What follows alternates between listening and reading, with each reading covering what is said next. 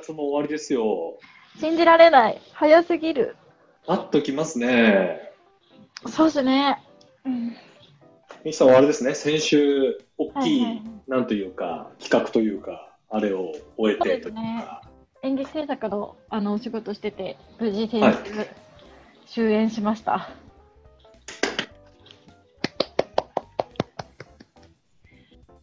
すごい仲良く、みんなと仲良くなったし、お客さんも結構楽しんでたし、まあなんか何より結構演劇とかあんま久しぶりに見たって人が多かったので、はいかすごい大変だったんですよ。みんなで PCR 検査したりとか、毎日毎日除菌したりとか、なんかしてよかったなって思いました。すごい面倒くさかったけど。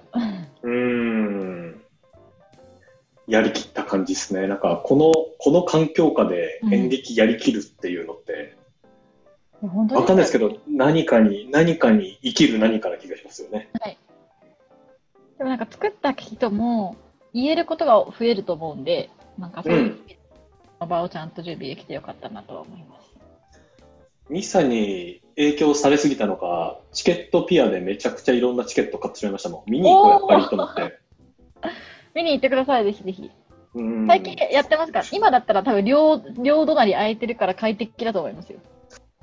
え、のぞみさんはどんな8月でした？あのーこの月末に一気に引っ越ししたんですよ。でそうです、今日今日ですよね。今日。そうですね、えっと、一昨日かな。一昨日に、はいあの、移して、昨日なんか家の中の配線だなんだをモリモリってやって、なんていうんですか、うわたーってしながら、あまあ、やりきって、今日、今日っていう感じですね。え、もうほぼ完了です。ほぼほぼ完了しました。えでも、なんていうんですか、サービスがめちゃめちゃ整ってるなと思ってー、、うんうん。例えば、10年前ぐらいに、私、実家長野なんですけど、はいはい。長野から大学、あその神戸ええにこう引っ越すときに、うん業者頼んで、なんか大手から見積もり取ってとか、で、なんていうんですか、こう、整理整頓も親に手伝ってもらってみたいなやつだと思うんですけど、今回その引っ越しを、あの、暮らしのマーケットはい。あの、みんなのマーケットさんがやってる暮らしのマーケットっていうのは、その地域の、なんて言うんでしょう、あの、個人事業主の方とか、あるいは専門の工務店の方とか、清掃業者の方とか、そういうことをこうネットワークしてる、すごいサービス、好きなサービスの一個なんですけど、暮らしのマーケットっていうところで、引っ越し業者を見つけて、はいはい。なので地場の引っ越し屋さんみたいな、へえ。大手でやってたんですけど、独立して地場でやってますみたいなところに依頼をして、うん。で、引っ越しするじゃないですか。はい。トラック1台でやってますみたいな引っ越し屋さんが来て。動かしてもらって、で、その後も、なんか荷物やっぱいろいろ洗ってこう、なんていうんですか、あの、段ボール解体してってめんどくさいじゃないですか。はいはい。なので、あの、近くの、えーっと、あれは、えーっと、タスカジさんか。はいはい。で、3時間いくらみたいな。で、いろんな家事を手伝ってくれるっていうサービスの人を呼んで、うんうん。一緒に整理を3時間数千円ぐらいで一緒にやってくれて、へえ。なんかこう、サービスの恩恵というかこう、いろんなスタートアップの恩恵を今、あの、感じてます。確かに、こまごましたサービスをなんか使いこなしてる感じですね。そうなんですよ。その、Facebook が GAFA がとかそういうことういうことではなくて、は もっとこうラ、ライフスタイルに寄り添ったというか、いはい。で小さく広げて、小さく始めて小さくやってるみたいなのを小さく使ってハッピーっていう。ですね。いいですね。みんなのマーケットはもう上、みんなのマーケットはもう上場しちゃってるんじゃないあ、でもインターマーケット自体は大きいサービスなのか。そうっすよね。そうっすね。そうっすね。めちゃめちゃでかいんですけど、はい。なんかこう、地に足のついた、なんていうんですか、あの、資金調達したお金を西麻布で溶かすみたいな、そういうあの会社ではなく、なんか、純なん粋か頭に誰か思い浮かべながら言ってます。いやいや、何も、何も大丈夫です。何何もいい、いい8月そうですねでし。たね。なんかバタバタして、なんかなんかあんまりこう最近落ち着いて読書したりとかできなかったので、うん今日こうやってミキさんと話す時間をすごい楽しみにしてました。はい。私も8月が本当にバタバタしてたので、9月はゆっくり読書としてもしようかなって思ってます。いいじゃないですか。で、多分今回取り上げる、うんうんこのハーバードからの贈り物っていうはい。本はい。も、多分このバタバタすっごいこういた中に最後立ち止まって考えるっていうシーンをまとめた本だと思うんですよ。はい。はい。あの、ハーバード大学の MBA なので、言ったら世界中のエリートが集まって 2,、2年間ガツッとなんかいろいろやるわけそうですね。はい。ですよね。勉強したりとか、チームワークみたいなことやったりとか、はいなんか本当に寝れないみたいなうん。話聞くじゃないですか。そうですね。そんな中で、その連続する授業の最後うん。の1回、まあちょっと今どうかわかんないですけど、この本が書かれた2000年代前半は、うん。その担当の MBA の先生が生徒に向かってリーダーシップとはみたいなことを話したり、自分の経験からこうメッセージを送りながら立ち止まって考えようっていう講座だと思って、なんかすごく、この、なんでしょう、ミキさんと私の今、今の生活感にあ、なるあほど。った、はい。ここにけ、なんかたまたまなったなっていう。確かにそうですよね。バタバタしてて、ちょっと最後にちょっと立ち止まるっていう。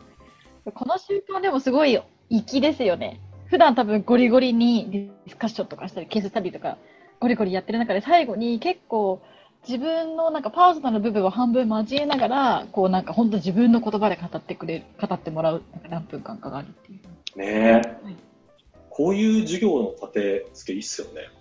うんいいですよね。なんでこれ小学校とかでもあるべきって思うんですけど。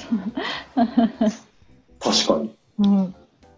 1年学んでみてどうでしたかみたいな、こう、エバリュエーション中か振り返り中かね、なんかいいかもしれないですよね。なんか私いやー今思い出した、はいはい私の中学とか高校とかって、まあ、中高一貫の女子校に行ったんですけど、なんか時々先生が個人的な自分の話とかをする時間っていうのがあって、でもその時、はいだから、でも例えば、あの女の先生だったらなんで離離婚したのかとか、どういう人生を選んできたのかとか、話す時間がああったんですけど、でも中学生の時に私なんで先生こんな話するんだろうって思って全然なんか聞いてなかったなって今思いました。でも逆にそういう話をしてた記憶は残ってるってことですか？めちゃくちゃ残ってる。なでもなんでこんな話するんだろうとか、こういう人生なんだ、なんかでもすごい人事みたいな感じで聞いてましたけどね。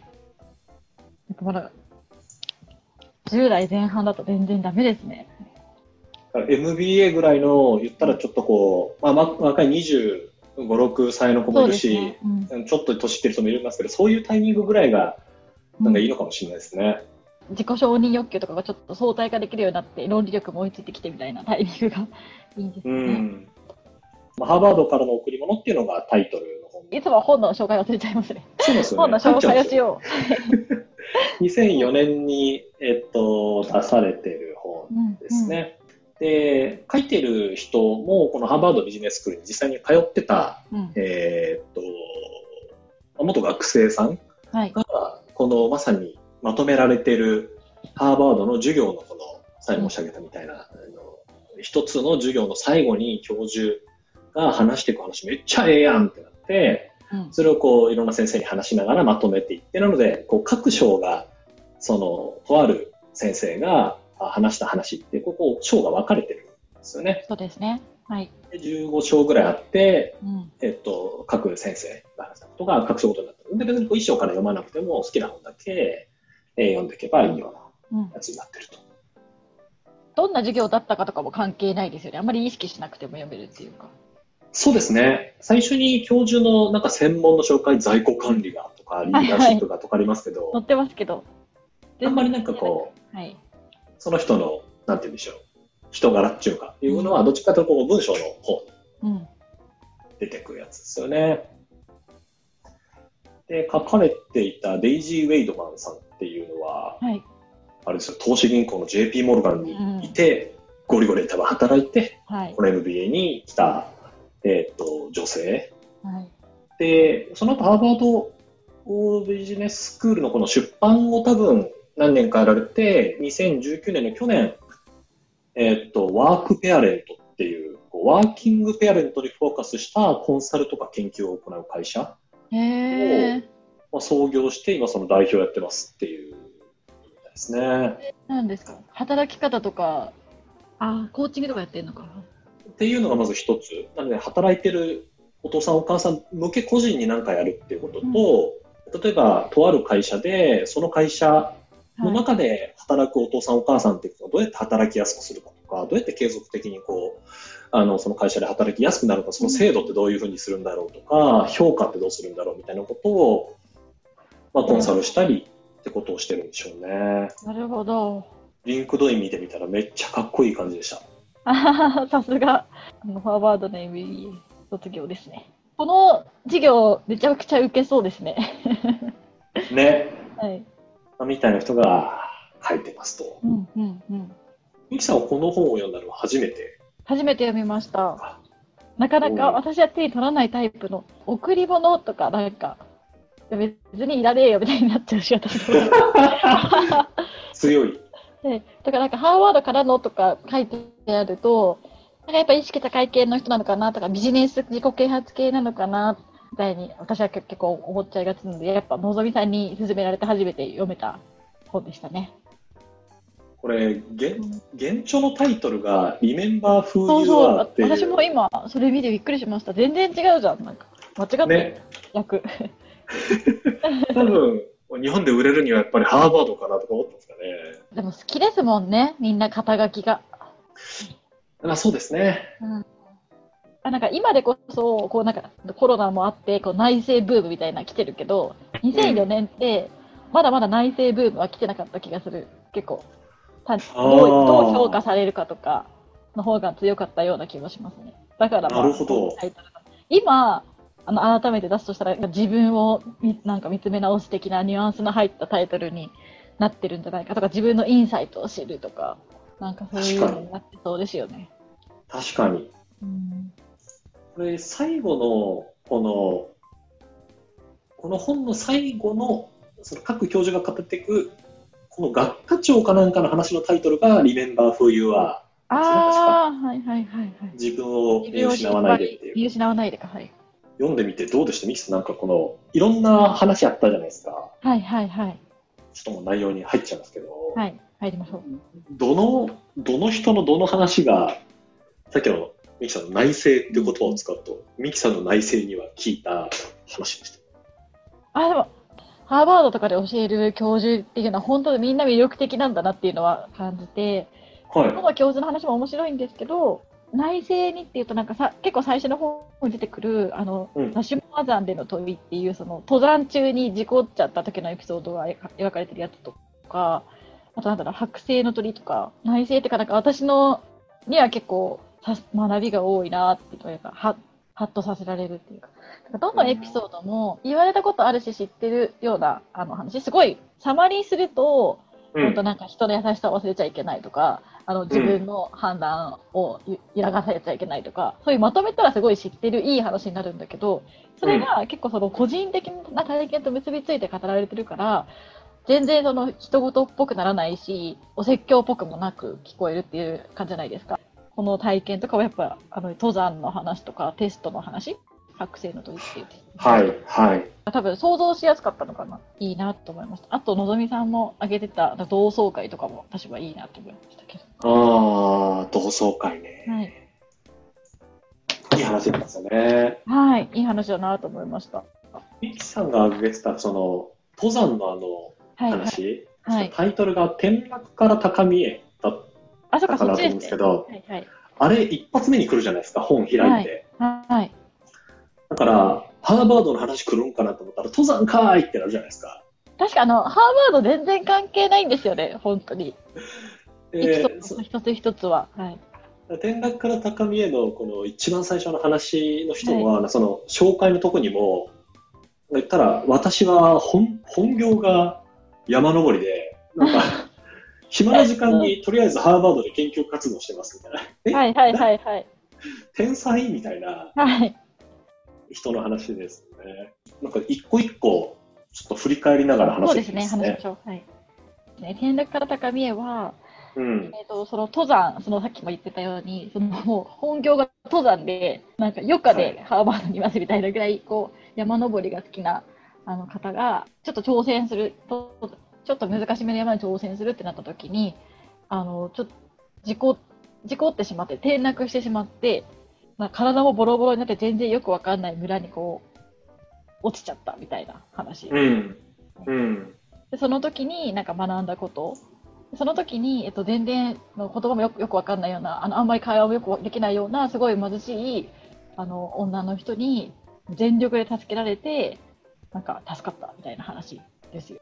でなんかその時にここで肩の力を抜くことを覚えたみたいなことが書いてあってうん。なんかそれが私はすごいなんかなるなるほど、肩の力を抜くことを覚えたっていうなんか表現がすごいいいなって思いましたね。言ったら、説明をこう登ってて、突然雪がガチャコーン崩れて、数百メーターこの斜面をぐわってこう、行っちゃうっていうところのエピソードからの肩の力を抜きましょうっていう、この、この示唆っていう。はい、そこってなりましたね。確かにこの、落ちて、その後、あの、言葉も通じないわけじゃないですか。はい、確かこれ、ヒマラヤ山脈か、7300メートルの山の頂上を目指して、頑張って登ったんだけど、急いで降りるときに落ちちゃって。落ちちゃって、そうですね。2キロ半くらい下ってた皮膚は焼け焦げて血まみれ、上半身はほとんどむき出しだったって書いてあります。厳しい。うん。